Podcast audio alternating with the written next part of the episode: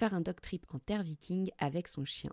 C'est ce que propose Charles Arisa, guide polaire, lors de ses escapades dog-friendly dans le sud de la Suède. Un petit groupe, peu de chiens et un milieu naturel accueillant entre la mer du Nord et une immense forêt boréale. Tout ce qu'il faut pour une semaine de voyage typique au cœur de la Suède avec son chien. Et le must, c'est qu'il s'occupe de tout.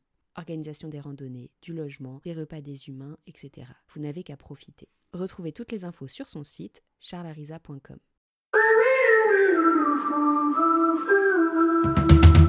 Hello à tous et bienvenue sur le podcast Twip, ta série audio pour vivre mille aventures avec ton chien. Deux lundis par mois, on se retrouve pour échanger avec un ou une passionnée qui lui aussi emmène son chien partout. Dans chaque épisode, tu retrouveras des conseils, des inspirations pour te donner envie de bouger et profiter avec ton chien. Si cette émission te plaît, je t'invite à lui donner une note 5 étoiles sur la plateforme de ton choix et à partager ton épisode préféré sur Instagram. Aujourd'hui, je reçois Claire au micro de Twip. Claire est une passionnée des océans. Pour son prochain voyage, elle part avec son conjoint et sa chienne Jana pour une durée indéterminée en voilier. Dans cet épisode, Claire partage avec passion toutes les étapes par lesquelles elle passe pour préparer cette expédition. Les formations, l'organisation et surtout la sécurité. Claire est également très sensible à l'écologie et la préservation des milieux marins. Elle a donc créé l'association Hope for the Oceans, dont elle nous parlera en détail. C'est un épisode très riche en informations et je mettrai tous les détails en barre d'infos. Si les voyages en bateau ou en voilier t'intéressent, je te conseille vraiment de l'écouter jusqu'au bout. on va faire une chaîne YouTube qui s'appelle euh, Sailing, euh, parce que Galatei, ça va être le nom du bateau. Ok, ça veut dire quelque chose en particulier? Galatei, ça veut dire, alors c'est du grec ancien, euh, ça a plusieurs significations. En fait, c'est déjà un peuple euh, qui est parti des Celtes qui ont traversé toute l'Europe et qui sont retrouvés jusqu'au Toulouse. Ok. Et en fait, ça veut dire ceux qui viennent d'ailleurs. Oh, c'est joli. Je trouve ça pas mal. Et vous allez partager quoi alors du coup sur cette chaîne? Cette chaîne-là, ça va être vraiment la vie quotidienne, tu vois. Enfin, ça va être euh, qu'est-ce que c'est que de voyager en bateau, qu'est-ce que c'est que de faire un tour du monde en bateau, les gens qu'on rencontre, tout ça, les paysages. Enfin, ça va être une chaîne euh, pour partager des expériences, euh, plein de choses. Et, et après, là, on a l'autre chaîne qui est Hope for the Oceans, où là, c'est vraiment une chaîne, c'est la chaîne de l'association pour faire de la sensibilisation, de la vulgarisation scientifique, euh, pour faire euh, de la sensibilisation, de la prévention, enfin vraiment travailler sur de la diffusion de savoir et familiariser les gens avec tout un tas de choses. pour améliorer vraiment la connaissance et l'appréhension des gens vis-à-vis du milieu marin. Ok, trop bien. Bah, j'ai hâte de pouvoir suivre tout ça. Faudrait que tu m'envoies les petits liens. Avec plaisir. Pour l'instant, les, les, deux chaînes sont vides. On est en train de travailler à la vidéo de présentation là. Bah, ça commence comme ça. Hein. Et en plus, ça sera intéressant aussi, j'imagine, pour les personnes qui nous écoutent. Tu vois, ils auront le début ici, et puis comme ça, après, si ça les intéresse et qu'ils veulent en savoir plus, ils pourront suivre ta chaîne YouTube direct. Et du coup, donc, tu vas faire toutes ces chaînes YouTube pour parler de ton prochain grand voyage. Oui, c'est ça, de notre tour du monde à la voile qui débutera normalement à partir de juillet 2024. On va parler de tout ça euh, un peu plus en profondeur ensuite. Euh, mais avant de commencer, est-ce que tu voudrais bien te présenter? Oui, avec plaisir. Je m'appelle Claire Pellier, j'ai 38 ans, je suis amoureuse du milieu marin et de la mer depuis que je suis toute petite. Euh, je suis une grande amoureuse des animaux en règle générale. Dans ma vie professionnelle, je dirige deux écoles de manga, ce qui est assez original, voilà, que j'ai fondées en 2012 et en 2016. Et j'ai déjà eu l'occasion, en fait, de parcourir le monde en voilier puisque j'ai suivi le trajet de la route du Rhum pendant neuf mois en 2000, 2000-2001. Tu as suivi le trajet, c'est-à-dire que tu étais dans un bateau ou tu le suivais depuis la Terre? C'était dans, un bateau, en fait, c'était avec une association qui s'appelle La Baleine Blanche, qui avait pour vocation d'emmener les enfants découvrir le monde et en témoigner. En fait, on est parti comme ça pendant neuf mois sur euh, les traces, bah, c'est aussi la route du triangle de l'esclavage. Hein. Donc on est parti euh, à la découverte, en fait, euh, bah, des peuples, des habitants, de la faune marine. On a participé à de la recherche scientifique sur des baleines à bosse, notamment sur un sanctuaire qui s'appelle le banc d'argent. Donc j'ai nagé avec des baleines, j'ai nagé avec des requins, avec des dauphins. la vie était très très belle et ça m'a donné très très envie de repartir. Évidemment. Oui, sachant que ça commence à faire un petit temps là maintenant. ça fait 20 ans, ouais. ça y est, j'ai enfin trouvé un conjoint qui est aussi fou que moi et quand je lui ai dit vas-y, on va faire le tour du monde en bateau, il m'a dit mais oui, oui, complètement, allons-y. Et du coup, entre-temps, donc, tu as adopté la petite Jana qui, cette fois, va te suivre. Est-ce que tu peux nous la présenter? Bien sûr, bah, Jana, c'est un berger blanc suisse qui est né en février 2013, qui a grandi dans l'école. Donc, elle a vraiment grandi à mes pieds pendant que je faisais cours à Toulouse Manga, donc qui était l'école des loisirs, et puis à l'EIMA, qui est l'école professionnelle. Donc, c'est un toutou absolument formidable qui passe toute sa vie avec moi. on est obligé de temps en temps de la laisser en garde quand on part en vacances, comme là en Martinique, parce qu'on prend l'avion. Mais pour nous, c'est un vrai crève-cœur. Donc, on veut partir avec notre toutou en bateau. C'est super important. C'est un membre de la famille. Et on a commencé du coup à la familiariser avec le milieu marin il y a quelques années maintenant. Ça fait à peu près un an et demi qu'on a commencé. Et euh, voilà. Donc, c'est un petit berger blanc suisse de 32 kilos qui a maintenant, euh, bah, va avoir 9 ans. Là, vous prévoyez donc un voyage d'un an, c'est ça, en 2024 Ah non, non, alors on prévoit un voyage sans date de retour. Ah, mais c'est encore mieux On ne sait pas quand on rentre. Ok. on sait même pas si on rentre. Ok.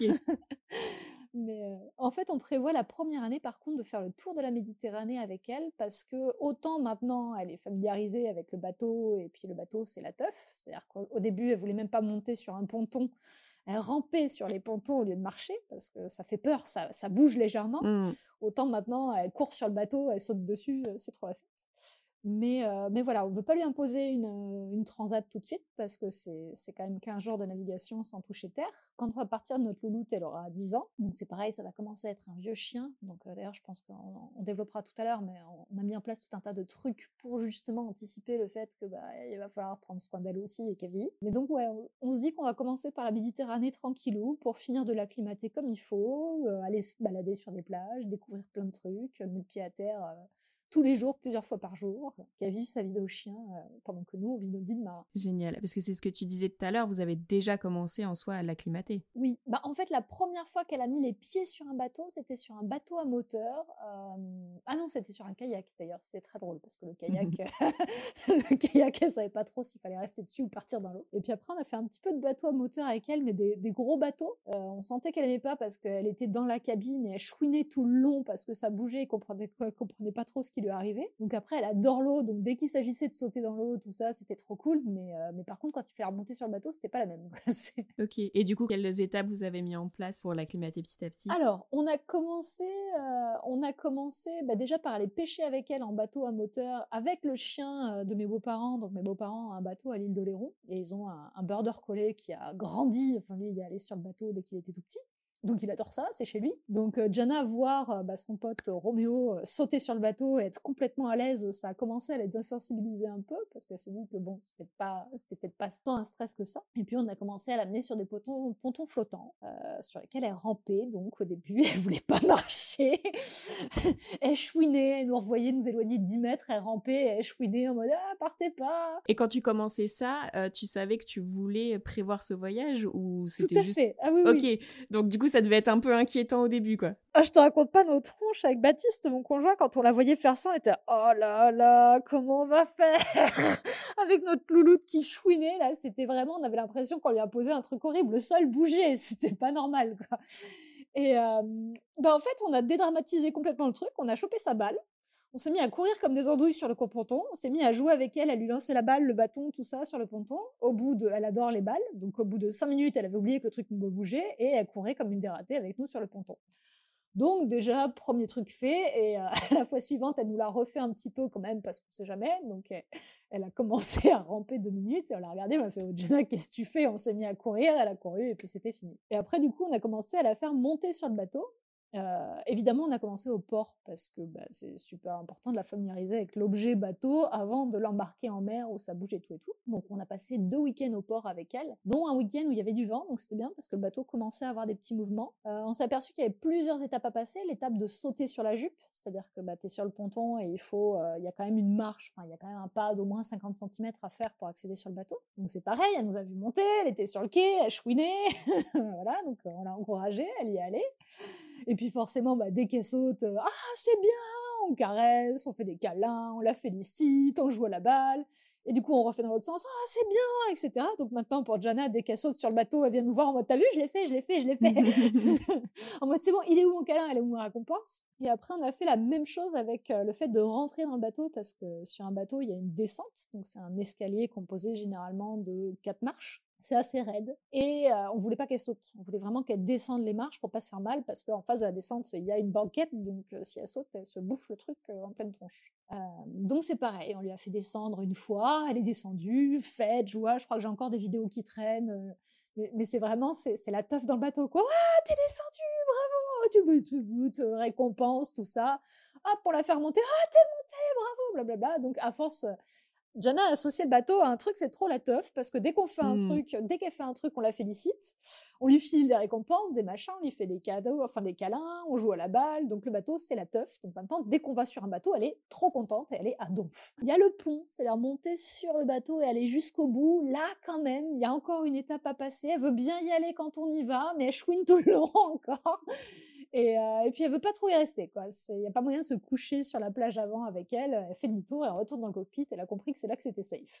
Ok, bah c'est top. Et ce qui, ce que je trouve rigolo, c'est que, enfin, du coup, tu n'es pas la première personne que j'interviewe. Et généralement, en fait, c'est toujours les mêmes étapes, j'ai l'impression, pour faire apprendre un nouveau truc à ton chien. Essayer de, bah, de, lui présenter la chose, d'instaurer un petit peu euh, une séquence de jeu ou un truc en tout cas qui vraiment motive ton chien et lui plaît, le récompenser à fond et y aller vraiment euh, par étapes, graduellement, en fonction de comment il a envie d'y aller ou pas, quoi. C'est clair. Bah, de toute façon, enfin, c'est, un chien, ça fonctionne comme un humain. C'est-à-dire que si tu lui présentes un truc qu'il connaît pas et que tu lui imposes et que ça devient une source de stress, bah, il va associer le truc à du stress, il voudra jamais mettre les pieds. Donc euh, voilà, bah, Jana, mais on a les photos, elle est géniale. En plus, elle a pas le droit de monter sur le canapé ni sur le lit à la maison, mais sur le bateau, dans le cockpit, elle peut monter sur les bancs. Et du coup, elle est à la même hauteur que nous, et du coup, elle passe la plupart de ses navigations vautrée sur nous. Alors sur notre Insta, on a même des photos où tu la vois en train de dormir sur la tronche de Baptiste qui peut plus respirer parce qu'elle a décidé de foutre sa tête là. Voilà. Donc euh, donc c'est vraiment trop la teuf pour elle quoi. C'est le seul truc qui est un peu chiant encore, c'est le pipi en navigation. Alors euh, parce que ça c'est une grande étape aussi, apprendre à son chien à qui t'as appris à ne surtout pas faire ses besoins à l'intérieur euh, sur ça. son territoire, lui apprendre qu'il faut faire pipi là, sur le pont du bateau. Donc euh, Jana, on a beaucoup de chance en fait. Euh, quand, quand elle était petite, je la sortais et je lui disais pipi, jusqu'à ce qu'elle fasse pipi. Et quand elle faisait pipi, je récompensais. Donc Jana connaît l'ordre pipi sait que ça veut dire fais pipi. Donc au mouillage par mer plate, quand on est à l'ancre en fait, euh, je l'amène à l'avant du bateau et je lui fais faire pipi. Et encore une fois, c'est bien, félicitations, tout ça, balle, machin, récompense, oh t'es trop bien. Elle retourne toute contente dans le cockpit, Baptiste qui la félicite, oh c'est trop bien, voilà, tout ça.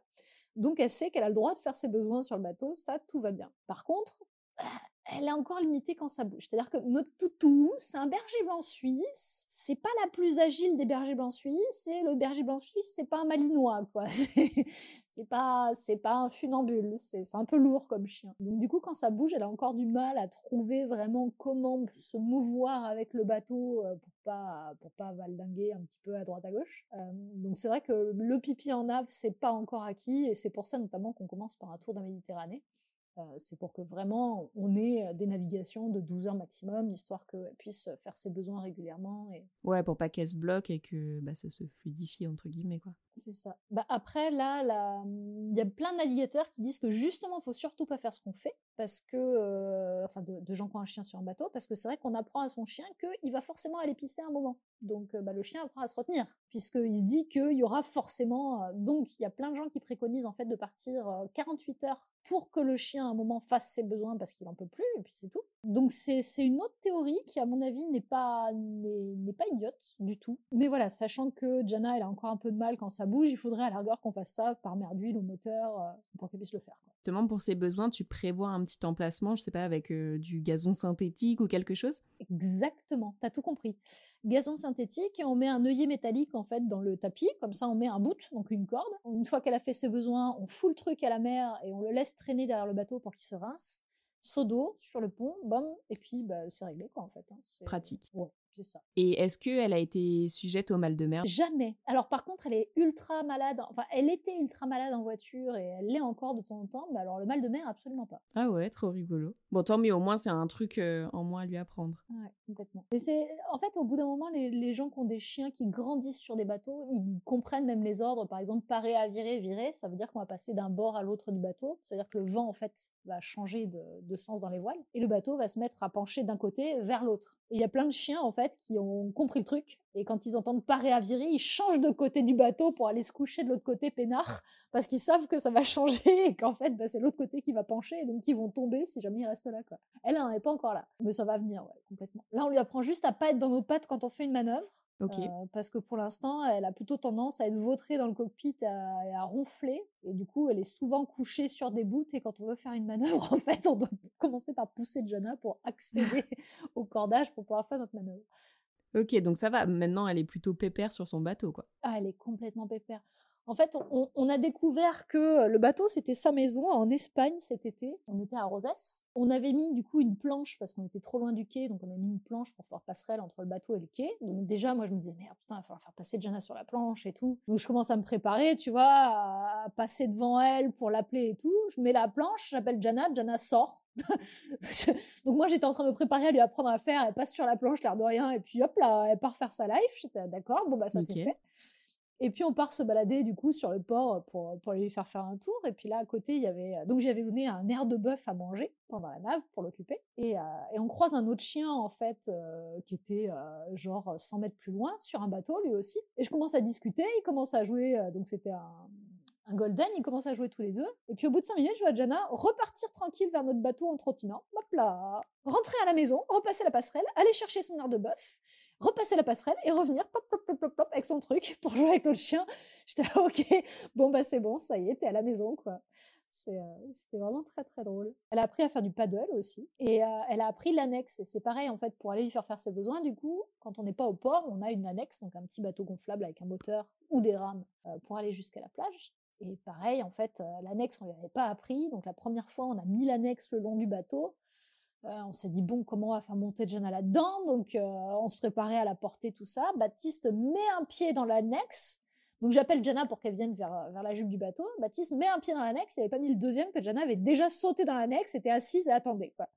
Donc ça, c'est son grand kiff. Elle se met à l'avant de l'annexe. Elle fait vraiment chien de poupe. Ça fait, ça fait figure de proue. Et l'annexe, elle adore. Donc euh, elle saute dans l'annexe du bateau sans souci. Dès qu'on arrive sur la plage, elle saute de l'annexe. Elle va dans l'eau. Elle va sur la plage. Dès qu'on repart, il y a des fois, elle a failli se barrer toute seule avec l'annexe parce qu'on lui dit on rentre. Et donc, cette andouille, elle court sur la plage, elle prend de l'élan et elle saute dans l'annexe. Sauf que l'annexe, elle est bloquée sur le sable. Mais si tu lui mets une grosse impulsion, elle repart dans l'eau. donc, il y a des fois, on a vu l'annexe commencer à partir avec Jana. Alors, pas loin, parce qu'évidemment, on court. Mais tu vois l'annexe commencer à s'éloigner avec notre chien parce qu'il est trop content de prendre l'annexe et que du coup, ben, elle a mis trop d'élan et qu'elle est repartie la flotte. C'est, voilà. C'est notre toutou. Au final, la plus grosse difficulté, c'était vraiment d'appréhender un peu euh, cette mer qui bouge. Et puis une fois que ça s'était validé, euh, c'est ça. Bah après, quand ça, quand ça bouge trop, on la met à l'intérieur, on lui fait un espèce de, de, petit nid dans les cabines arrière en fait avec euh, des, des, tapis. Euh, là, on va carrément lui installer, je pense, des matelas, un espèce de, de panier bien renforcé et assez rigide pour qu'elle puisse se caler sur tous les bords en fait en navigation. Et on lui installe ça donc à l'arrière quand ça bouge trop. Et par contre, ouais, quand ça bouge trop, elle est à l'intérieur et c'est hors de question qu'elle soit sur le pont parce que elle a beau avoir une longe de sécurité reliée au bateau et un gilet de sauvetage, euh, on n'a pas envie qu'elle passe par-dessus bord et d'aller faire une manœuvre de récupération de notre chien euh, quand il y a de la mer euh, et que ça tape. Quoi. Ok.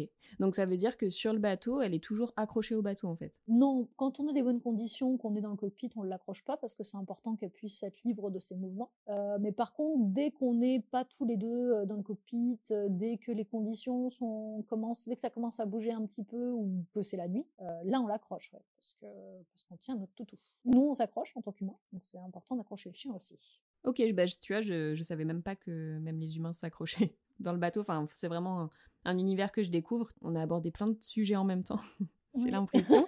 du coup, si on repart un peu donc euh, voilà sur ton organisation donc euh, pour prévoir ce futur tour du monde. On reviendra un peu après donc euh, sur un voyage que tu as déjà fait avec Jana donc pour commencer à, à, lui apprendre tout ça. Je vais avoir plein de questions en même temps donc je vais essayer d'y aller par étapes. Là, moi ce qui m'intéresse c'est de savoir bah comment on s'organise pour se dire bah, je vais partir en voilier autour du monde Par quelle étape tu passes pour prévoir ce, grand périple? Comment on se prépare à un tour du monde en bateau? Alors on s'y prépare beaucoup. Euh, parce qu'en fait, la mer est un des derniers endroits où l'homme euh, ne choisit pas. Et où on, a intérêt à s'adapter aux éléments parce que les éléments ne s'adapteront absolument pas à nous et ils sont immaîtrisables. Voilà, point. C'est encore moins maîtrisable qu'un tremblement de terre, par exemple. On peut adapter les bâtiments. Là, c'est immaîtrisable. Euh, donc, il faut vraiment avoir des compétences euh, en navigation, en météo, en médecine. Il faut connaître la mer. Enfin, il faut vraiment être bien, bien préparé. en sachant que même sur des mers comme la Méditerranée, par exemple, qui est réputée pour être une zone de, navigation plutôt tranquille, cet été, par exemple, on a eu un Medicane qui est passé, la tempête en Corse, avec des vents à 200 km/h qui est arrivé en moins de 24 heures, qui n'a pas été signalé par Météo France, tout ça. Donc il faut vraiment se dire que le pire peut arriver. Donc on part du pire et on fait en sorte d'être prêt. Parce qu'une fois que vous êtes prêt au pire, en fait, bah, clairement, euh, vous n'avez plus qu'à profiter de tout le reste. parce qu'en plus de ça, vous savez que bah, si jamais le pire arrive, vous saurez comment y faire face, au minimum. Voilà, parce qu'après, je pense qu'on n'est jamais réellement préparé. donc, pour commencer, on, s'est formé à la navigation. Donc, moi, j'ai déjà pas mal navigué. J'avais déjà un niveau, enfin, en fait, il y a plusieurs niveaux en navigation, euh, comme les ceintures en judo. Euh, donc, j'avais déjà une ceinture bleue, en gros. ok, et tu as nécessairement besoin de cette ceinture Je veux dire, en termes de sécurité, d'organisation, j'imagine que oui, mais je veux dire, en termes plus euh, légal, tu es obligé d'avoir passé des formations ou tu peux acheter ton voilier et partir comme ça? Alors, en fait, il n'y a aucune, aucun encadrement légal légal concernant les voiliers. C'est-à-dire que si tu as un bateau à moteur, tu es obligé d'avoir un permis euh, côtier ou hauturier si tu as un voilier, il n'y a aucune obligation légale. Euh, ce qui en soi euh, peut être un problème assez rapidement parce que ben, comme il n'y a pas d'obligation légale, il y a plein de gens compétents et il y a plein de gens incompétents aussi qui causent des accidents. On appelle des abordages en mer, c'est-à-dire de bateaux qui se rentrent dedans. Euh, donc non, c'est pas une obligation du tout. Par contre, moi, ça me semble une obligation vis-à-vis de mon envie de rentrer en un seul morceau et de ramener tout le monde comme il faut et le bateau en bon état, qui est vraiment de maîtriser en fait au maximum la navigation et d'être paré à à peu près toutes les situations. donc pour ça, avec Baptiste, on a fait des stages. À la Massif, par exemple, qui est une école de voile. Donc, on, a fait des stages pour apprendre à naviguer en couple. Euh, parce que bah, quand t'es deux, quand t'es tout seul et quand t'es cinq, c'est pas la même navigation. Quand t'es deux, t'as intérêt à savoir comment réagir si l'autre part à la flotte, par exemple, passe à la mer. voilà, parce que tu es tout seul sur le bateau. Il y a plein de gens qui partent en couple, il y en a qu'un sur les deux qui sait naviguer, souvent c'est monsieur, et euh, je sais pas comment ils font, parce que si jamais monsieur part à la flotte, en fait, madame reste sur un bateau, un truc qui bouge, et qu'elle sait pas manœuvrer. Et elle pourra pas récupérer monsieur, même s'il était complètement récupérable euh, avec une manœuvre. Donc bon, c'est pas notre cas, voilà, euh, en l'occurrence. donc on s'est formé à ce niveau-là, là on va se former au niveau sécurité, on va encore aller faire des stages, donc ce qu'on appelle sécurité-survie, on va apprendre à armer une survie. Donc une survie, c'est un espèce de petit bateau euh, orange euh, sur lequel on se réfugie quand le bateau coule. Euh, on va apprendre à tirer des fusées de détresse, on va apprendre à faire une évacuation élitroyée, donc ça fonctionne avec la SNSM qui participe du coup à ces formations-là, et les hélicoptères interviennent pour qu'on voit en fait comment est-ce qu'on place le voilier vis-à-vis d'un hélico pour éviter de gêner l'hélicoptère dans ses mouvements, de ses manœuvres en fait de sauvetage. moi, je vais aller faire le monitorat de voile au Glénan parce que c'est à mon sens la meilleure école de voile en Europe euh, pour avoir déjà fait des stages avec eux. Euh, je sais que je vais en baver parce que c'est pas les meilleurs pour rien. c'est généralement les conditions les plus rudes. Euh, mais voilà, au moins je sais que je serai armée en termes de compétences et de capacités pour faire face à, des vrais, bah, des tempêtes par exemple, parce que quand on traverse le Pacifique ou l'Atlantique, on peut prévoir la météo la première semaine, mais pas la deuxième et pas la troisième. Donc bah, après, il, on peut recevoir un petit peu de météo et essayer de s'adapter, mais si on est sur la route d'un truc pas cool euh, et que le front fait 100 km de large, bah, clairement on ne pourra pas l'éviter. Donc il faut apprendre à faire avec. Donc tu apprends vraiment des trucs que tu espères euh, ne jamais avoir à faire face. Exactement. J'apprends des trucs que j'espère ne jamais avoir besoin d'utiliser, mais je préfère les savoir et ne pas en avoir besoin qu'en avoir besoin et ne pas les savoir. c'est ma philosophie. Euh, après, moi, j'ai fait une formation médicale et on va en refaire une aussi avec Baptiste, encore plus approfondie, donc avec euh, avec un, anesthésiste réanimateur euh, urgentiste qui fait des formations médicales, qui lui-même, en fait, euh, est marin, donc a, entrepris un tour du monde aussi avec sa femme. Vincent, je me rappelle plus de son nom de famille, mais, il fait... Donc là, on lui a fait carrément organiser une formation à Toulouse avec des trucs en plus. C'est pareil, la dernière fois, j'ai appris à faire des points de suture, à euh, diminuer une fracture, à euh, remettre une épaule, enfin un membre d'émis, à euh, poser des agrafes, recoudre, enfin refermer une plaie à la colle cyanolite. là, la prochaine fois, j'ai appris à faire des intramusculaires. La prochaine fois, on apprend à faire des intraveineuses. Enfin, plein de trucs comme ça. Mais parce que c'est des choses qui peuvent arriver sur un bateau? Ah bah oui. Euh, imaginons par exemple que quelqu'un loupe une marche de la fameuse descente qui est assez hard et se pète un bras. Bah, quand tu es au milieu de l'Atlantique, l'aide la plus proche n'arrivera pas avant 48 heures. Et quand tu es sur une petite île des Philippines, c'est la même chose. Et puis l'hôpital le plus proche, il est à deux jours en bateau, et l'hôpital le plus proche, il ressemble à, l'infirmerie scolaire euh, d'un lycée de campagne. N'empêche, ça doit te faire bien relativiser, je pense, sur euh, notre quotidien et tout le confort qu'on a ah, ici et toute la sécurité qu'on a ici, quand tu dis, bah, je dois me préparer à rencontrer tout ça, quoi. Mmh. Alors, à la fois, effectivement, là, quand j'ai fait la formation médicale, qu'on voyait les, des cas de brûlure en mer, une explosion de bouteilles de gaz, euh, des, des, gens qui sont euh, qui touchent ce qu'on appelle des, des boxfish, donc des, des méduses carrées. Ça, c'est Australie et Philippines, c'est mortel. Voilà, tu, tu, la touches, il te reste une demi-heure. donc des trucs comme ça, tu te dis mais s'il faut mettre du vinaigre, mais il n'y a pas grand chose à faire. Euh, c'est pareil, en Australie, il y a, des trucs, euh, si te pique, de toute façon, tu as 10 minutes à vivre et l'aide la plus proche, elle a trois quarts d'heure. Hein, donc voilà. Euh, donc là, tu te dis, mais pourquoi? Donc déjà, je t'avoue que l'Australie, c'est pas trop un quoi qui mange. Tu te dis, mais pourquoi? Et puis pareil, quand tu fais les trucs de survie, que tu balances ta survie à l'eau, que tu imagines que là, il y a des creux de 6 mètres, qu'on te dit, bon, bah là, clairement, s'il y a des creux de telle taille, l'hélicoptère, il peut rien faire. Tu te dis, mais pourquoi? Et en même temps, c'est aussi un des encore une fois, la mer, c'est un des derniers endroits où on peut vraiment se confronter à, notre taille humaine à l'échelle de la planète, c'est-à-dire au fait qu'on n'est pas grand-chose, et se remettre, euh, enfin retrouver un côté sa place dans la nature, vraiment. Et puis, euh, et puis cette autonomie aussi que moi j'aime beaucoup, et cette indépendance qui est que bah ouais, t'es tout seul, donc tu t'as intérêt à être multitâche parce que parce qu'il va falloir envoyer quoi. C'est clair. Et du coup, en termes de formation humain, c'est toutes celles que tu fais ou il y en a d'autres? Euh, Il y a tout ça. Alors attends, je réfléchis. Formation humain, c'est à peu près, je crois que j'ai à peu près fait le tour.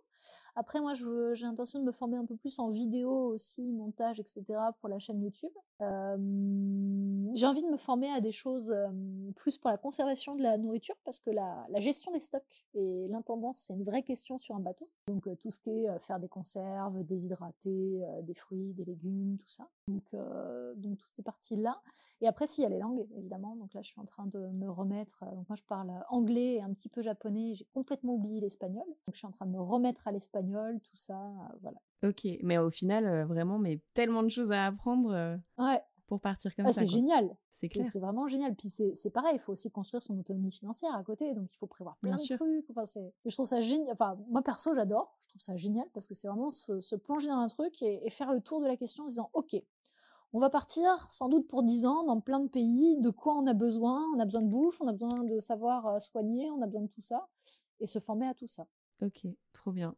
Et du coup, pour Jenna, tu fais aussi une formation euh, de premier secours? Euh, Donc pour Jenna, ouais, on fait une formation aussi euh, premier secours canin. Donc on va apprendre, pareil, à lui faire une intraveineuse, lui faire un massage cardiaque, lui faire donc la, prise d'Imlich pour éjecter par exemple une balle qu'elle aurait dans l'œsophage ou un truc comme ça. On va apprendre à poser les fameuses aiguilles là, pour dégonfler l'estomac en cas de retournement d'estomac, donc pour soulager la pression en fait de l'estomac. Pareil pour la vessie en cas d'occlusion euh, de la vessie pour permettre en fait bah, à l'urine de, de, sortir de la vessie. Donc ça c'est en gros, on va apprendre à faire du bouche à bouche à notre toutou, ça va être assez euh, voilà. Ok. Et on va faire tout ça avec Jana, c'est un truc que je trouve très chouette. J'ai trouvé la une formation donc je fais venir à Toulouse. Donc euh, d'ailleurs si ça intéresse des gens du coup ce sera là en 2023 directement à Toulouse. On va l'organiser dans mon école. C'est une formation qu'on fait avec son chien. C'est génial parce qu'en fait on apprend à manipuler son chien, à, à, lui faire un training médical en fait en même temps pour lui montrer que bah voilà il peut se passer tout ça et que ça va bien se passer. Et, euh, et puis comment comment son chien réagit aussi dans ces cas-là. Enfin voilà, on apprend à museler aussi euh, pour éviter euh, pour éviter de se faire mordre. Bon, en l'occurrence, moi je connais mon chien, je sais qu'avant qu'elle me morde, il y aura de l'eau qui sera coulée sous les ponts. Peut-être si elle devient sénile un jour, mais non, mais comme quoi, c'est vraiment une formation complète pour mettre ton chien et toi-même en sécurité. C'est ça. Et en sachant qu'on a aussi réfléchi plus loin, donc Jenna, on lui a acheté un gilet de sauvetage, tout ça, parce qu'elle adore nager, mais c'est pas une très très bonne nageuse. Jenna a l'habitude de boire la moitié du, lac dans lequel elle nage, ou de la rivière. Donc, quand elle a découvert l'eau de mer, ça lui a fait bizarre. Parce que d'habitude, elle nage tout en buvant et en mangeant l'eau de mer. voilà, pas une super bonne nageuse, donc on a, on a pris un jet de sauvetage. Euh, mais c'est pareil, en fait, on va avoir un désalinisateur parce que non seulement il faut qu'on soit autonome en eau, mais il faut aussi qu'on puisse rincer notre chien régulièrement. Quand elle sera baignée dans l'eau de mer. On a aussi prévu en fait de, lui acheter un espèce de, sac d'élitroyage, mais je sais pas si tu vois, ces espèces de civières, tu sais, avec les, quatre trous pour mettre les pattes. Parce que bah, une descente, encore une fois, c'est raide qu'elle va vieillir et qu'à un moment elle pourra plus monter et descendre dans le bateau euh, avec les escaliers qu'il y a. Donc on a déjà prévu en fait ce qu'il faut pour pouvoir la hisser, pour la mettre dans le bateau, la sortir du bateau, la mettre à terre quand elle pourra plus faire des petits bonds de cabri, euh, parce qu'on espère qu'elle vivra vieille. Bah oui, bien sûr. Et justement en termes d'équipement pour Jana, qu'est-ce que tu prends euh, quand tu pars en voilier avec elle? Alors Jana vit sans laisse. elle est très très très bien éduquée, vraiment. Et je dis pas ça juste parce que je suis sa maîtresse. Globalement, c'est le retour général qu'on a tout le monde. Jana vit sans laisse. Elle sait par exemple trottoir. Elle sait que tant que j'ai dit trottoir, elle n'a pas le droit de descendre du trottoir. Elle s'arrête à chaque passage piéton sans que je lui dise. elle est très très bien éduquée. On emmène son harnais et euh, s'allonge. Donc c'est un peu le même système que celui qu'on met dans les voitures pour empêcher les chiens en fait en cas d'accident de passer dans le pare-brise. C'est la même chose, sauf que là c'est pour l'empêcher de passer par-dessus bord. On emmène son gilet, son gilet de sauvetage pour nager. On emmène évidemment ses balles. On lui emmène de quoi s'occuper, donc nerfs de bœuf, récompense, tout ça, tout ça. on emmène son tapis, donc ça c'est important. son tapis de la maison pour qu'elle ait son odeur à elle et son petit coin de confort qu'elle connaît. On emmène ses brosses aussi, parce que bah, l'eau de mer, ça, enlève plein de poils. Euh. Puis son carnet de santé, son carnet de vaccination, ça c'est super important, parce que dès qu'on sort de France, euh, il faut faire valoir le fait que. Euh, et puis c'est pareil, elle est pucée, donc c'est super important de pouvoir faire valoir qu'on est ses propriétaires si jamais il se passe quoi que ce soit. Et en gros, pour l'instant, c'est tout. Alors après, il y a eu une réflexion déjà sur l'alimentation, parce que Jonah mange des croquettes, et c'est un chien assez sensible de l'estomac, donc dès qu'on change son régime alimentaire, elle nous fait des petites euh, diarrhées. Euh, donc en voyage, on ne pourra clairement pas avoir ses croquettes habituelles tout le temps, parce qu'on ne peut pas emmener 20 paquets de croquettes de 12 kilos dans le bateau. Je pense qu'on va emmener ces paquets de croquettes, on va en emmener 2-3 en stock. Euh, là, pour l'instant, quand on sera en Méditerranée, Europe, on devrait retrouver ces croquettes sans trop de mal, mais on a, j'ai commencé à regarder pour des menus en fait, euh, pour lui faire euh, bouffe, enfin à manger maison, donc à base de euh, légumes, carottes, riz et viande et poisson parce que bah, on pêche, donc en plus c'est très bien. Elle adore le poisson. Donc, euh, donc voilà, donc là, je sais que d'ici globalement six mois, il va falloir que je commence à faire une transition alimentaire en commençant à lui préparer de plus en plus des repas maison pour euh, doucement en fait l'habituer à moitié-moitié, voire euh, trois quarts maison, un quart croquette. Oui, de toute façon, tout changement d'alimentation, il faut vraiment y aller par étapes justement pour éviter ce que tu disais, les, les diarrhées ou, les inconforts. Tu lui prévois aussi une euh, trousse de secours? Ah oui, complètement. Alors, nous, on part avec des sacs euh, médicaux qui sont encore une fois conçus par Médidistance, c'est des sacs médicaux océaniques. Euh, dedans, on a des trucs, genre on a une agrafeuse pour suturer des plaies, on a des kits de suture, on a de la morphine, on a toutes les catégories de d'anti antibiotiques. En fait, je, je, suis en contact avec une veto euh, qui a d'ailleurs, ça s'appelle Vet Pachamama. Et le nom de l'association lui-même, je vais te le retrouver, c'est une vétérinaire qui a décidé de partir euh, en voilier elle aussi, avec sa chienne. Euh, donc avec son conjoint, ils ont acheté un bateau et ils sont partis, pareil, euh, faire vétérinaire sans frontières en gros. Et euh, elle, en fait, elle, est super cool. Elle a carrément en fait pris contact avec des gens qui ont des chiens sur sur des bateaux pour proposer de faire, en fonction de chaque chien, bah, la trousse médicale de bord avec prescription médicamenteuse, etc. Génial. En tout cas, voilà, elle déjà du coup, elle a commencé à avoir pour la liste de médicaments pour Jana. C'est pareil, notre veto, on l'a prévenu qu'on partait en voyage, donc là, bah bientôt, c'est que là, dans les six mois qui viennent, il va falloir que je commence à voir pour toutes les vaccinations qu'il faut que je fasse pour Jana. Euh, en fonction des pays, elles changent. Il faut que je prenne contact six mois avant avec des vétérinaires dans certains pays pour faire les rappels, etc. Et il faut que je joue avec mon veto, surtout pour qu'il me fasse euh, le complément, en fait, pour tous les besoins de Jana, enfin, les trucs de base, quoi. Ok, donc gros check-up. Ouais, c'est ça. Est-ce qu'on a fait le tour de ce qu'il faut pour euh, s'organiser pour un grand voyage en voilier? Non, parce que même nous, je pense qu'on n'a pas fait le tour et qu'on a encore oublié des trucs et qu'on s'en apercevra après. Mais, euh, mais je pense qu'on a bien dégrossi le tableau. Ouais. ok, parfait. Trop bien. Bah, de toute façon, après, voilà, je pense que si, certaines personnes veulent aller plus loin, euh, il y, a, y, a, matière à creuser. Et puis, on va mettre tous les liens de tout ce dont tu as parlé euh, en description. Et du coup, quand on s'est eu au téléphone, donc avant d'enregistrer cet épisode, tu m'as dit que vous étiez parti sur un voyage un peu plus court pour commencer justement à apprendre tout ça, bah, déjà, j'imagine pour vous deux et aussi pour Jana. Est-ce que tu voudrais bien nous parler un petit peu de ce voyage? Ouais, bah avec plaisir. Euh, on est parti deux semaines au mois de mai, donc avec Jana. Euh, l'idée étant d'aller le plus loin possible sur la côte espagnole, donc on est allé jusqu'à Paloma, si je me rappelle bien du, nom. L'idée c'était voilà de commencer vraiment à voyager, avec Jana parce qu'on n'était pas encore allé à l'étranger avec elle, de commencer à vraiment la faire vivre sur le bateau, pas juste pour un week-end, mais sur une période plus longue pour voir comment ça se passait comme pour elle de tester des navigations plus ou moins longues avec elle aussi. Euh, on a été très très agréablement surpris. Euh, bah, c'est un chien, donc forcément dès qu'on l'emmène dans un territoire nouveau, elle est trop contente. voilà. Donc euh, bah, ça s'est résumé à passer des après-midi à naviguer, voire une nuit à naviguer, et puis arriver à terre, descendre à terre, aller courir sur la plage, aller découvrir des villes, des coins de campagne, tout ça, remonter sur le bateau, pioncer au soleil tout l'après-midi en attendant d'aller au point suivant, faire du paddle, enfin tout ce genre de trucs. Donc bah, on a été super contents et très rassurés parce qu'on s'est vraiment aperçu que c'était une belle vie pour Jana et que parce que c'est la grande question quand on a prévu de faire notre tour du monde et qu'on l'a annoncé, les gens nous ont dit ah bon vous allez faire quoi de Jana bah, On l'emmène pour nous, c'était d'une logique imparable, en fait. On n'a jamais envisagé de ne pas l'emmener. Les gens étaient, ah bon? Bah, bah, oui, on emmène notre chien, évidemment. Donc, euh, donc ça avait soulevé d'inquiétude quand même les réactions des gens en mode, vous êtes sûr? Bah oui. Euh, et là, on a vu que vraiment, euh, bah, elle s'éclate autant que nous. Alors, pas en navigation quand ça bouge, hein, mais de toute façon, en navigation quand ça bouge, on s'éclate plus ou moins. Ça dépend à quel point ça bouge. mais par contre, en voyage, ouais, elle adore. Enfin, c'est c'est vraiment un chien qui passe son temps avec nous euh, elle vient travailler avec moi. Et le seul moment où elle n'est pas avec nous, en fait, c'est quand euh, je vais faire les courses, parce qu'elle vient même à la banque avec moi, elle vient à rendez-vous avec moi. La dernière fois, j'étais à l'assemblée euh, des copropriétaires, Jana était là. C'est un peu ton ombre. donc elle passe toute sa vie.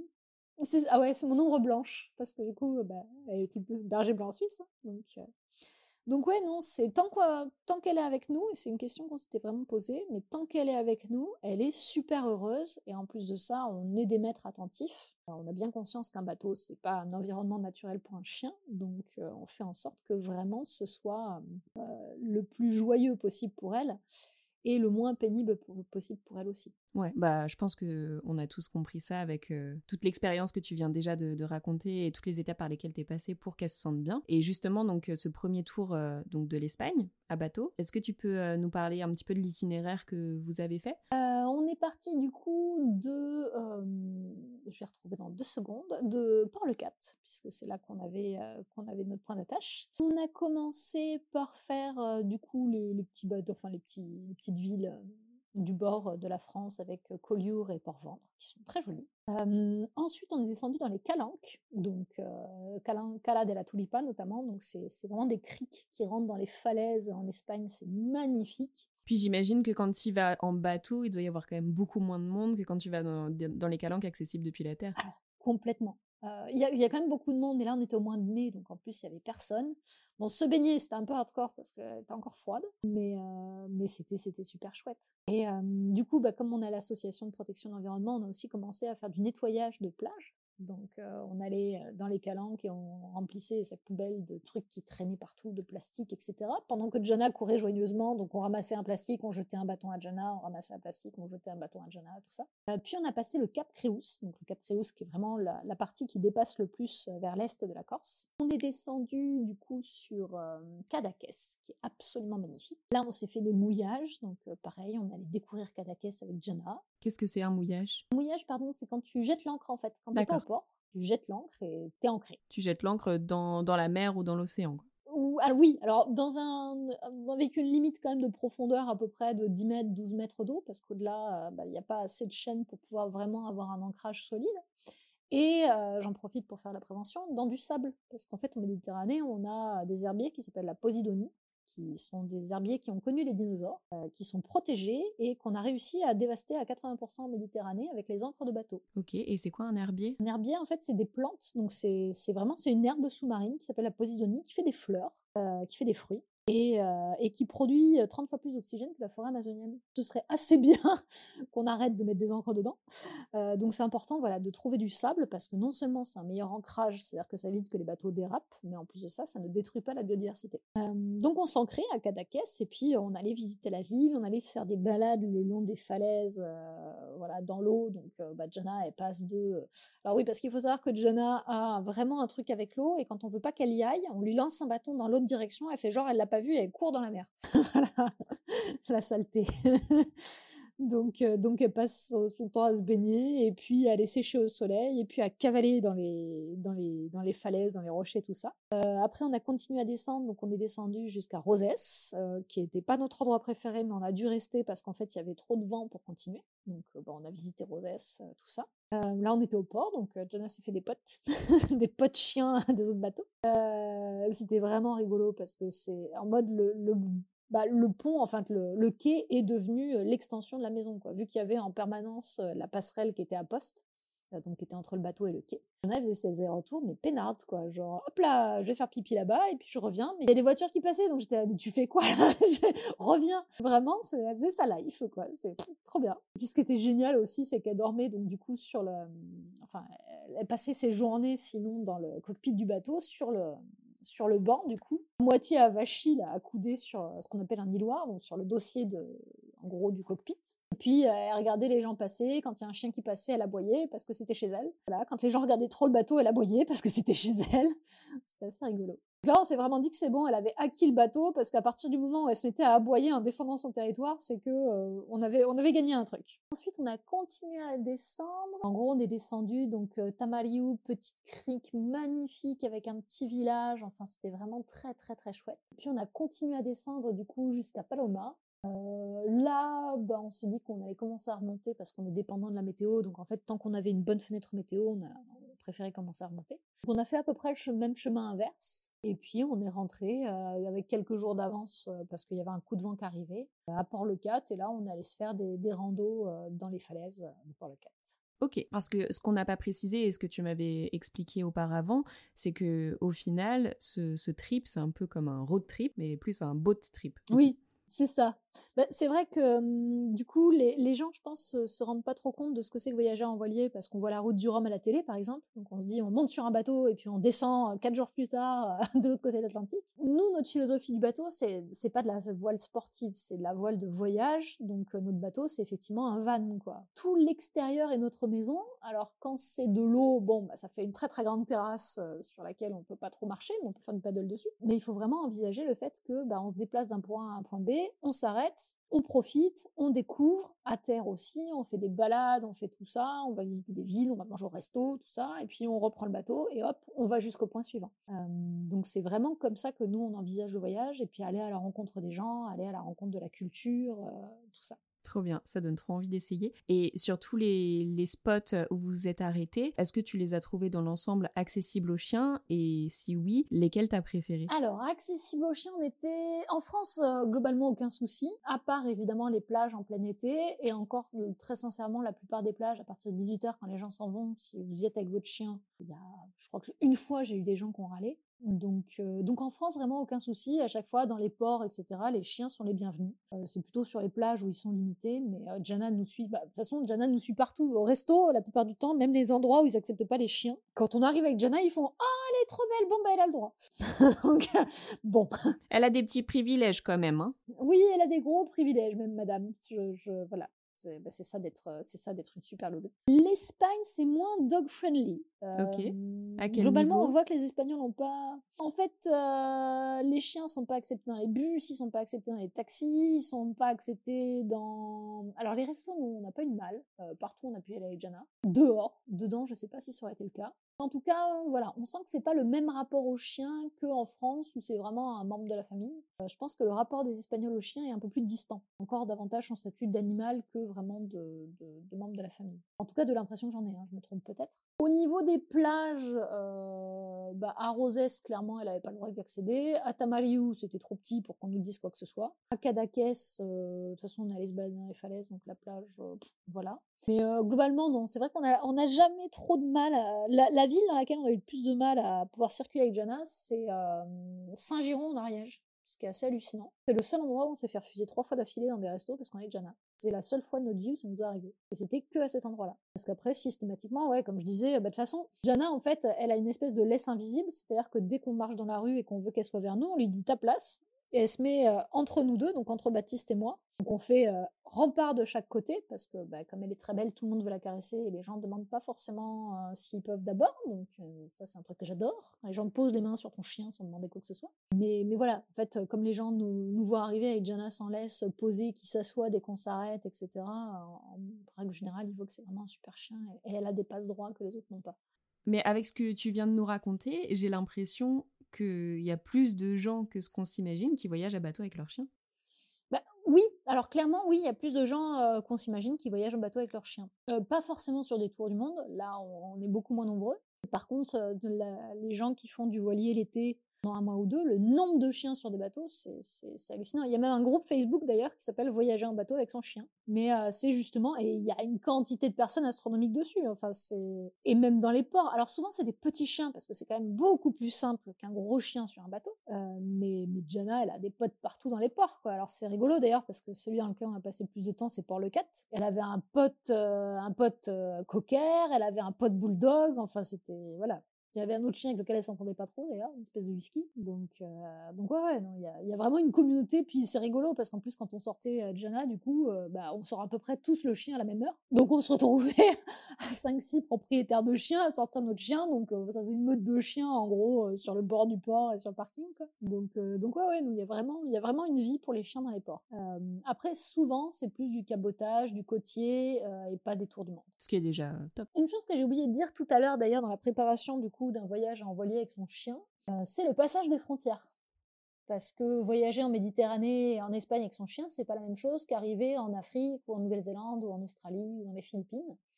Euh, donc il y a un site qui s'appelle Nonsit, N-O-N-S-I-T-E, euh, qui recense énormément de choses sur les voyages au long cours et sur les tours du monde et qui recense notamment les formalités administratives de son chien dans les différents pays. Donc il y a des pays dans lesquels votre chien ne posera pas les pieds. Oui, je voulais te poser la question tout à l'heure puisque tu parlais de l'Australie. Il me semble qu'en Australie, euh, enfin quand tu viens en avion en tout cas, tu as euh, une quarantaine à respecter. Est-ce que c'est la même chose à bateau? Tout à fait. C'est la même chose en bateau pour un chien, c'est la même chose en Nouvelle-Zélande et encore en Nouvelle-Zélande, je crois que c'est même pas une question de quarantaine, c'est une question de non. Après, le truc qu'on se dit aussi, enfin qu'on se dit, c'est que on part en voilier faire un tour du monde. Donc la Nouvelle-Zélande et l'Australie, on n'y sera pas avant 7 ans. Donc bon, notre louloute va avoir 10 ans. Ce serait très très bien qu'elle soit encore là dans 7 ans, mais c'est un chien de race, de grand chien, voilà, je, je me fais pas trop d'illusions sur le fait que d'ici à ce qu'on appelle l'Australie, euh, un peu de tout. Euh, donc ouais, il y a tout un tas de vaccins à prendre en compte, il y a des antipaludiques, il y a plein plein plein de choses, il y a une médication euh, spéciale pour chaque pays en fonction bah, de ce que le chien peut croiser dans ces pays-là. Et il y a vraiment des formalités à faire à l'avance, parfois il faut déclarer un mois avant le fait qu'on vienne avec un chien, il peut y avoir des quarantaines d'une semaine, 15 jours, 40 jours. Donc il faut vraiment aussi au niveau administratif bien se renseigner sur les conditions d'accueil de son chien dans tous les pays. Et c'est super important d'être dans les légalités parce qu'il y a des pays où ils déconnent pas. Si votre chien n'est pas dans les règles, il l'euthanasie. Et justement, si un jour tu as besoin de voir un vétérinaire, alors bien que tu vas faire ta formation euh, premier secours, etc., il est possible que tu aies besoin aussi de voir un vétérinaire. Comment tu t'organises là-dessus? Bah, Complètement, parce que moi je serais compétente pour les urgences, mais pas pour les maladies, par exemple. Je ne suis pas véto, c'est des années d'études, ça ne se substituera pas à un stage. Comment on fait? Alors déjà, j'en parlais tout à l'heure, il y a vétérinaire Pachamama, euh, donc il y a l'association d'Inès, euh, qui elle fait plus ou moins de la téléconsultation avec les chiens euh, du coup en voyage. Après, il y a aussi téléconsultation avec les vétérinaires en France, euh, ça c'est envisageable. Donc euh, voilà, surtout bah, prévenir son veto, leur dire, même si vous partez un mois ou deux, hein, pensez-y, si vous allez en Sardaigne des trucs comme ça, appelez votre veto, voyez s'il y a des traitements à avoir d'urgence pour votre chien et demandez votre veto si vous pouvez l'appeler en cas de doute en fait. Toujours bien. Il vaut mieux prévenir que guérir, comme on dit, donc il vaut mieux s'inquiéter pour rien que laisser passer un truc qui empire. Et après, il y a des vétérinaires comme même dans plein de pays. Hein, c'est par contre, il faut souvent aller dans les capitales. Par exemple, je pense au Sénégal ou au Cap-Vert. Euh, il n'y a pas des vétos partout euh, dans toutes les rues euh, comme chez nous. Donc, bah, il faut commencer par faire des recherches sur Internet pour savoir où est-ce qu'on trouve un veto. Et après, s'y déplacer le plus vite possible en cas de problème. Donc là, on se déplace plus en bateau. Là, on prend un taxi et puis c'est parti. Merci pour ces précisions. Bah, avec plaisir. Est-ce que tu aurais des conseils à donner aux personnes qui, euh, après avoir écouté cet épisode, aimeraient euh, se lancer dans un tel projet? Euh, donc préparez-vous bien, prenez le temps, ne grillez pas les étapes. Je pense que c'est quelque chose qui se prévoit en au moins deux ou trois ans. Le temps ne serait-ce que d'être sûr d'avoir réfléchi à à peu près toutes les éventualités, en sachant qu'on en oublie forcément. Donc voilà, ne vous, enfin, je vous invite à ne pas vous lancer comme ça en mode ouais on y va du jour au lendemain, mais à vous former d'abord pour euh, être compétent et ne pas vous mettre en danger ou mettre en danger le reste de votre équipage ou vos animaux. Euh, mais par contre faites-le. C'est-à-dire, euh, ça, prend du temps, ça s'organise, mais l'organisation fait partie du voyage. Euh, nous, on jubile un peu euh, toutes les semaines en mode Ah, ça va être trop bien. Donc, donc faites-le, n'ayez pas peur, sautez le pas. Voilà, je ne sais plus qui disait Si vous avez peur de l'aventure, essayez la routine, elle est mortelle ou quelque chose comme ça. Donc, ouais, non, faites-le, vraiment. Sautez le pas, préparez-vous bien et, et j'ai envie de dire, pensez aussi euh, à toute la partie écologique, etc. De, dans le sens où voyager en bateau, c'est génial parce qu'on réduit vraiment son empreinte euh, écologique par rapport à l'avion ou à un véhicule à moteur.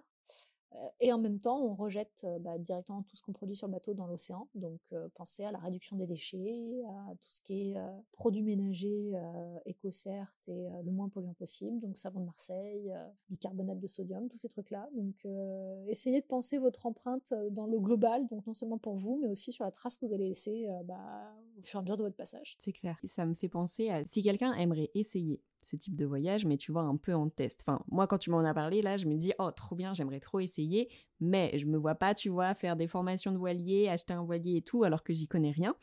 Est-ce que tu sais si, euh, enfin, que j'y connais rien, tu vois, j'ai jamais expérimenté.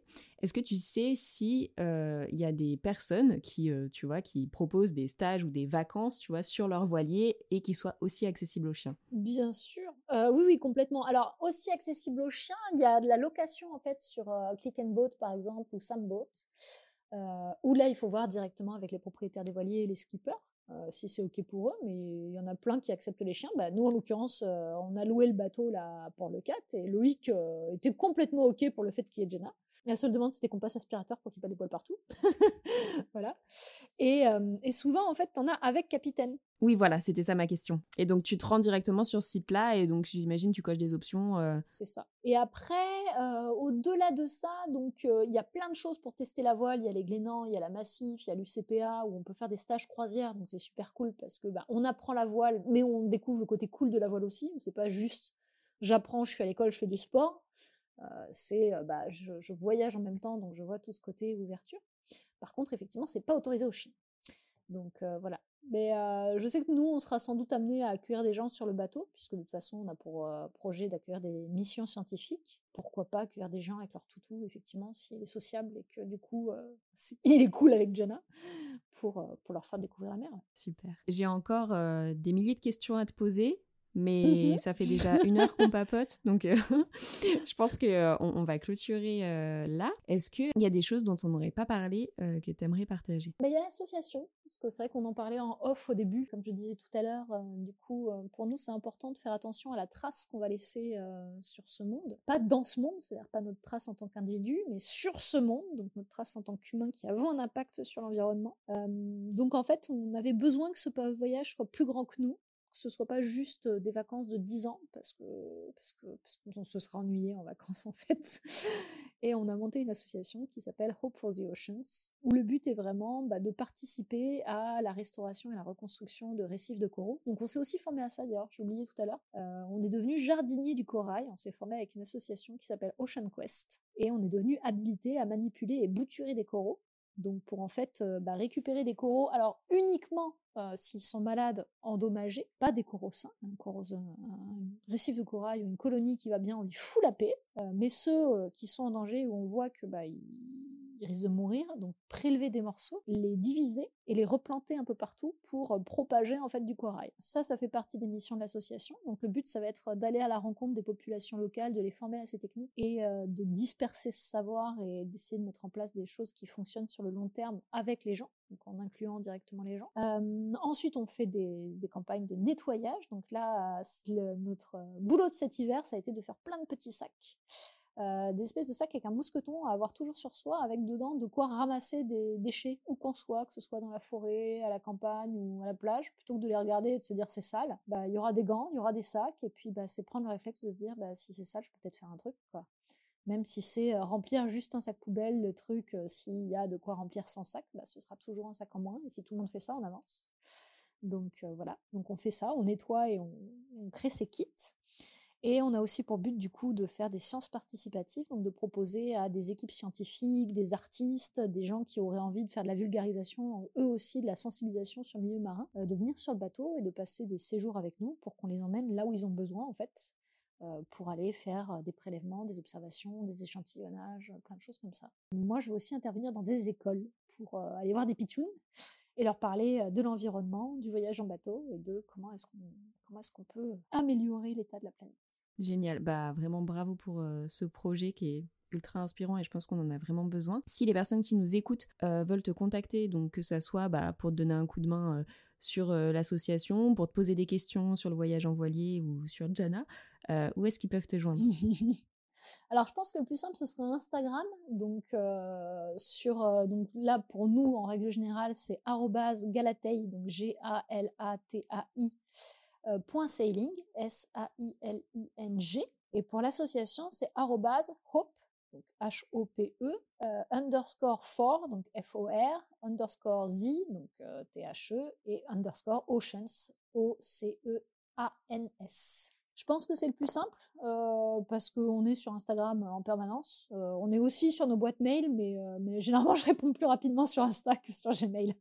Super, bah merci beaucoup. De toute façon, je mettrai tout ça en description, donc il n'y aura plus qu'à cliquer. Je te remercie vraiment pour cet échange. C'était très chouette et très très inspirant. Et puis je te dis à bientôt. Ouais, bah merci beaucoup Alicia. C'était un agréable moment pour moi aussi. Voilà.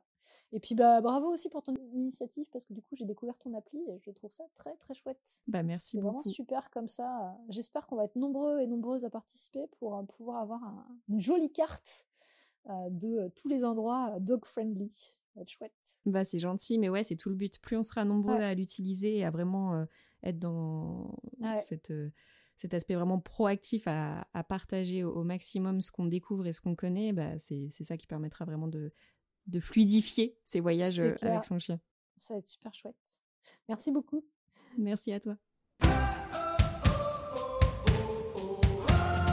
Merci beaucoup d'avoir écouté cet épisode jusqu'au bout, ça me fait très plaisir. J'espère qu'il t'a plu et si c'est le cas, n'hésite pas à laisser une note 5 étoiles sur la plateforme de ton choix.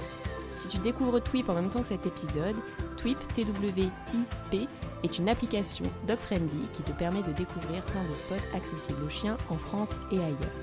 Tu peux la télécharger sur le store de ton choix. Dès maintenant, elle est 100% gratuite.